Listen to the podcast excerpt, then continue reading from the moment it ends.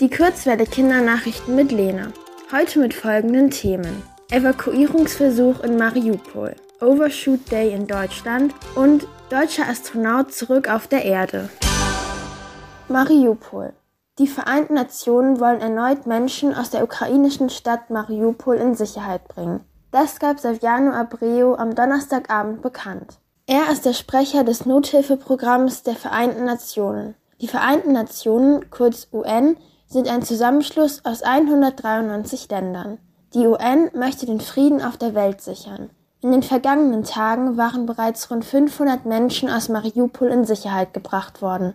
Die Hafenstadt wird seit Wochen von Putins Truppen belagert. Auch in anderen Teilen des Landes gehen die Angriffe weiter. Berlin. Deutschland hat vergangenen Mittwoch den Overshoot Day erreicht. Das ist der Tag, an dem ein Land alle Rohstoffe verbraucht hat, die die Erde in diesem Jahr wieder herstellen kann. Würden alle Menschen auf der Welt so viel Energie verbrauchen wie die Deutschen, würde die Erde sich nicht mehr erholen.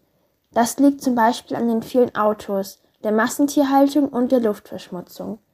Den ersten Overshoot Day dieses Jahr erreichte das Land Katar schon am 10. Februar. Florida. Der deutsche Astronaut Matthias Maurer ist auf die Erde zurückgekehrt. Am Freitagmorgen landete die Raumkapsel Endurance vor der Küste Floridas im Meer. An Bord waren neben Maurer drei US-amerikanische Astronautinnen. Schiffe mit Bergungsteams brachten sie sicher an Land. Maurer hatte zuvor fast ein halbes Jahr auf der ISS, der Internationalen Raumstation, verbracht. In dieser Zeit war in über 100 Experimenten beteiligt gewesen.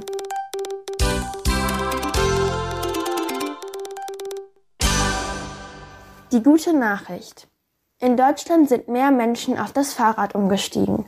Das ergab eine Umfrage des ADAC.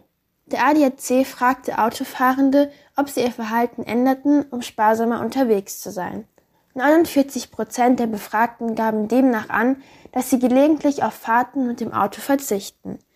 28 Prozent nutzen das Fahrrad häufiger, um das Auto für bestimmte Wege zu ersetzen. Das Wetter.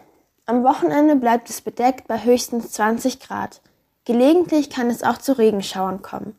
In der kommenden Woche wird das Wetter sonnig bis leicht bewölkt, bei Temperaturen von bis zu 26 Grad.